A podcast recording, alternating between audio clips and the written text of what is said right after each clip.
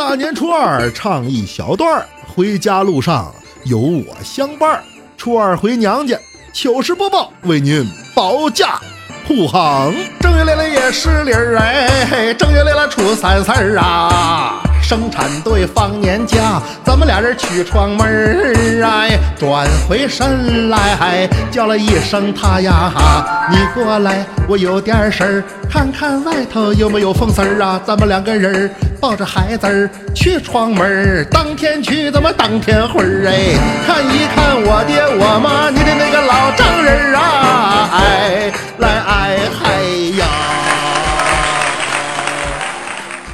双回门呢？这么东北神雕。过年好，朋友们，欢迎您准时收听每个月前两个礼拜三由我为您带来的洋派版糗事播报。今天是大年初二，按照传统的习俗啊，应该是小两口回娘家。那相信节目播出这会儿啊，一定有不少人正在回家的路上。当然了。也一定还有更多的单身狗正在默默的哭泣，婆家都没有，你只能赖在娘家。但我们这几个主播还好啊，都结婚了，所以每年呢，关于回娘家闹出来的笑话简直不计其数。哎，特别是波儿姐，她这结婚早啊，再加上过去讲究还多，所以每年一回娘家，波儿姐都提心吊胆。怎么呢？因为姐夫也是文艺工作者。说话好诙谐，波儿姐最怕这个。那他们家姐儿仨，大姐夫人是公务员，平时说话一套一套的，特别有水平，深得岳父满意。那二姐夫呢？二姐夫是做生意的，钢筋建材也是大买卖人。虽然没什么文化吧，但是有钱呐。哎，唯独三姐夫，也就是波儿姐夫，除了一个有趣的灵魂之外，可以说是。一无所有。那年过年，仨女婿回门，岳父高兴啊，酒席宴前，心血来潮，来来来，三位贤婿，今日里欢聚一堂，不如题诗一首，以增趣味。尔等意下如何呀？大姐夫说好啊。那年是马年呐，那咱就赞马。他这来了一句：大雪如鹅毛，快马走南桥。拨马转回头，鹅毛水上漂。老丈人一听，挑大拇哥，绝了！什么马呀？跑了一圈那雪落水面上愣是没化，果真是快马良驹。好，那二婿你也来一首。再看二姐夫，我呢也没啥文化啊，我来一首：铁棍水里抡，快马跑深圳，拨马转回头。铁棍仍未沉，我这一听，倒也行。他卖的是五金建材嘛，三句话不离本行，也算合辙押韵。再说那铁棍子扔水里，马跑了一圈还没沉，这马可比刚才那快啊！三旭，你可有失？再看波姐满脸惊恐，姐夫咧嘴坏笑啊，哈哈有诗有诗。他那雪花铁棍都不如我这快啊！我来一首。这儿放个屁，快马向西去，拨马转回头，屁门还没闭。听说那年菜儿是不错啊，但他们两口子好像吃了方便面，还是给撵出去了。你可见啊，作为一个女婿回门的表现，那简直太重要了。听二人转小拜年不是吗？大春到处把呀，新媳妇儿住马家呀，领着我那小女婿儿哎，果子就拿两下呀。丈母娘啊，一见面儿啊，哎呦呦呦呦呦，哎呦呦啊，拍手笑哈哈呀，哎呦呦呦呦，拍手笑哈哈呀，哎呦，你可见丈母娘不哄啊？别想过好年，哈哈这一点调调的表现就非常不错。怎么呢？调调他媳妇儿啊，家里有钱啊，这个咱不是胡说啊。那这么优秀的主播，媳妇儿家里条件好也正常。那岳父他们家在当地可以说是有北山之才，半城之富，这半个城市都是人家的产业，什么大超市啊、大宾馆、洗浴中心、按摩房，反正有钱。每年正月初二，跟着他媳妇儿回娘家，岳母啊都会对这几个女婿挨个进行表彰。那但表彰也得看表现啊，怎么表现的？得考验考验你啊。家里头也是姐儿仨，头一年岳母叫大姐夫走啊，大姑爷跟妈上街买个东西。大姐夫不知道啊，傻了吧唧跟着就去了。结果路过桥头，岳母扑通跳水里去了，在底下喊救命啊！大姐夫都吓懵了，他不会水啊，站在岸上喊妈呀妈，你挺住！犹豫了这么几秒钟，最后还是毅然决然的下水救人。最后俩人上岸，丈母娘高兴，多好的姑爷，不会水都下来救我，给买一台本田。本田雅阁，这在当年是好车呀。结果第二年过年，走啊，二姑爷，跟妈上街买个东西。二姐夫听扑棱就站起来了，哈哈，有经验了嘛。走到桥头，老太太依计而行，扑通跳水里去了，在底下喊救命啊！这回二姐夫一秒钟都没耽误，老太太下水，他就跟下去了，把人弄上来。丈母娘高兴，多好的姑爷啊！片刻也不曾犹疑，直接就把我给救上来了。给买台奥迪，奥迪 A 八，这是豪车呀，各位。那紧接着第三年过年，轮到调调了。他是老姑爷嘛，丈母娘说：“走啊，三姑爷，跟妈上街买个东西。”调调说：“走吧。”啊，俩人来在桥头，丈母娘纵身一跃，救命啊！再看调调站在岸上。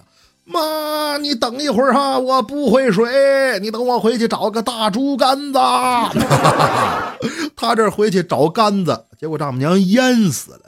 我听完了，这大姐夫本田，二姐夫奥迪，你个废物，这门没有啊？结果调调说哪儿啊？看见门口那宾利了吗？那就是我岳父给我买的。这怎么感觉有点像事先商量好了呢？但商量商量也对啊。家里有什么讲究，提前知会一声，也好让俩人有所准备。你像彩彩他们家就是讲究特别多，过年从三十到初五，顿顿都得吃饺子。那饺子里啊还藏着宝。你像咱们家包饺子，糊弄孩子包两个钢镚拉倒了，人家可不是，一色儿往里头包金子，什么金元宝、金豆子，而且谁吃着算谁的。所以每到初二回娘家，彩彩他们两口子恨不得三十晚上都饿着，就为了腾地儿吃饺子啊！倒也不是为饺子，他主要是为吃钱。这年丈母娘高兴，不仅包金元宝，还放出话来：金银首饰也都往里包。孩子们，你们就尽管包，只要包得进去，为娘就舍得送。那所以那年的正月初二啊，彩彩他们家没吃饺子。说为了包金手镯，吃的是韭菜馅盒子，那玩意儿大呀！过年了啊，吃东西一定要留神。本来就不怎么运动，吃的要再特别丰盛，那就极容易引起消化问题。轻则放屁，重则窜稀。那要在自己家还好办，你回老丈母娘家，叮当的那成何体统啊！有一年未来就是，也不吃的什么，肚子这个难受，本想在家休息。但大年初二约好了要跟女朋友回去见家长，结果咬着牙就回去了。到家之后，阿姨在厨房做饭，女朋友呢跟叔叔俩人上街买东西。客厅啊就剩下未来以及女朋友他妈养着的一只狗，叫旺财。你看未来旺财还挺押韵。他肚子难受啊，在这坐立难安，有个屁想放，一直也没好意思。最后心说放吧，就一只狗，他还能把我怎么着？当。放声音很大啊，心里有些尴尬呀。我这阿姨没听着吧？刚有点心虚，只听厨房里阿姨喊：“旺财！”给未来乐坏了，他以为是狗放的呢。哇，太棒了！紧接着又一个，当，这比刚才那还响。哎呀：“旺财呀！”哎呀，太好了，我随便放，有什么责任都可以推给这只狗。这屁让他放的，叮。当吧，当当啷当，一个啷的当，屋里都快看不见人了。最后岳母冲出来，手指那条狗，旺财呀！我说你怎么回事喊你半天都不过来，你是打算让这小子给活活熏死啊？哎，那这种下三路的笑话是不是有点低俗啊？啊，还好吧，关键咱这都是真事儿啊。你像李小妹就是，他们家呢姐儿俩，姐姐比她大十多岁。所以每年正月初二，姐姐回娘家，她都特别高兴。怎么的？可以逗她姐夫玩啊！有一年就是，姐夫消化不良，在家放屁。小妹说：“姐夫，你可别放了，照你这么放，那肠子迟早崩出来。”姐夫说：“我去你的吧，没听说过。”那照放不误。小妹说：“你行啊，你等着我呢。”那晚上也不知跟哪儿弄了这么一挂猪大肠，塞他姐夫被窝。第二天早上一看，姐夫脸都青了，偷偷找到李小妹：“哎呀，小姨子呀，你听谁说的放屁能崩出肠子来？”小妹说：“那使劲使大了，崩出来很正常啊。怎么的呀？你崩出来了？”姐夫说：“可不嘛，我早晨起来一摸，床上有肠子。”小妹笑了：“是吗？那你怎么办？上医院？不用不用，我刚才试了一下，又给他塞进去了。”初二回门啊，这几个笑话你们千万要记住，犯了哪个这年都过不好。那么段子说来没个完，那么抓紧时间念留言。来看袁家小妞留言说。他说，在听派哥节目的时候，突然听到我的 ID，心情特别嗨。小茶馆已经追完，正在等更新，经常反复听、重复听，百听不厌。哦，这是给我出了个对联啊！反复听、重复听，百听不厌。那我就对，早也等，晚也等，早晚会更。来看，努力努力再努力的男子来说，他说：“派哥，派哥，你讲的我都喜欢，我笑点比较低。”有些笑话听完之后，回头再想想都可乐。无论恐怖和笑话都那么好听。哎，感谢男子啊！听完之后回头想想都可乐。这也不知当时乐没乐啊？这要是当时不乐，晚上想起来咯嘎乐一宿，那其实不叫笑点低，而是反应慢。幺三九七九三四来说，他说杨派，我支持你，给你投票了啊！不光给你投。糗事播报所有主播我都投了，夸我，快夸我！那投票了哈，谢谢啊，谢谢，谢谢你啊！你说怎么不热情？废话，都投了，那跟没投有啥区别？做人你得有点立场啊！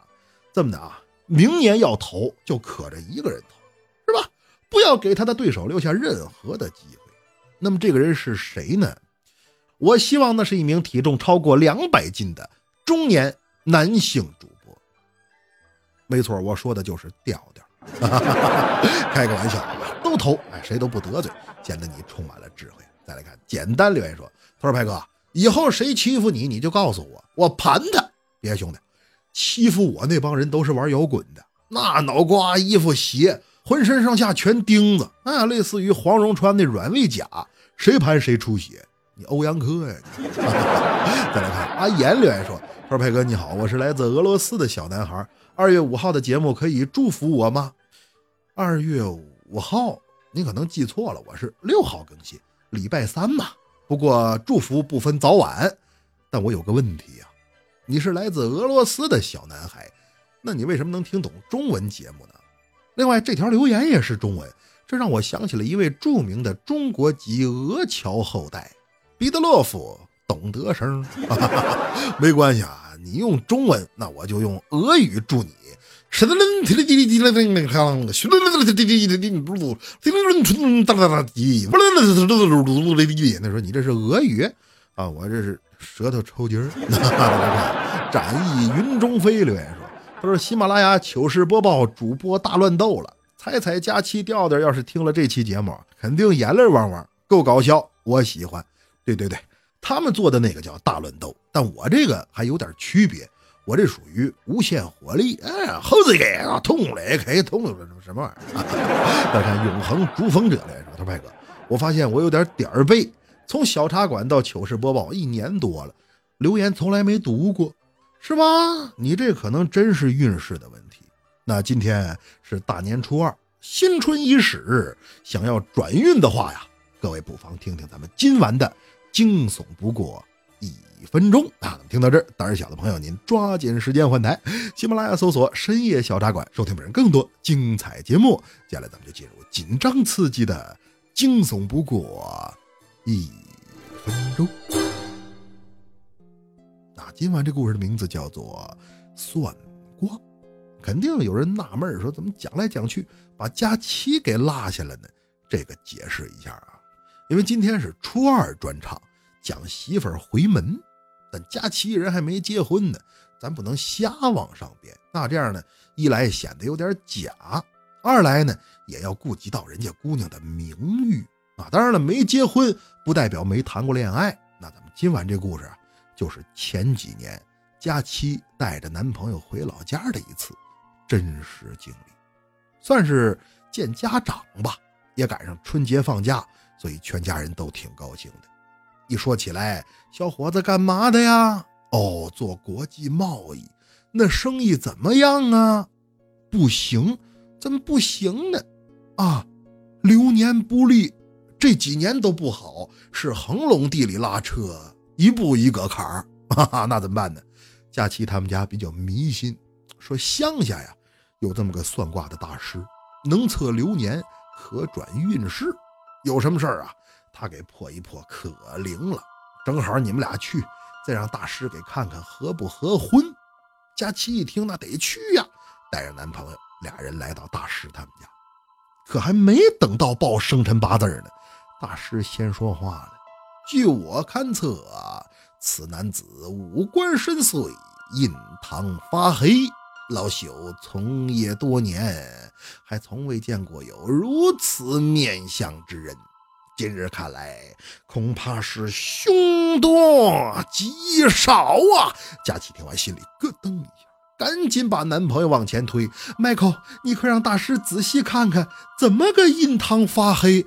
大师说：“啊，Michael，快取我老花镜来呀！呵，不好意思啊，姑娘。”刚才没看出来，你这男朋友那竟然是个黑人，这哪印堂发黑？这不后脑勺都黑。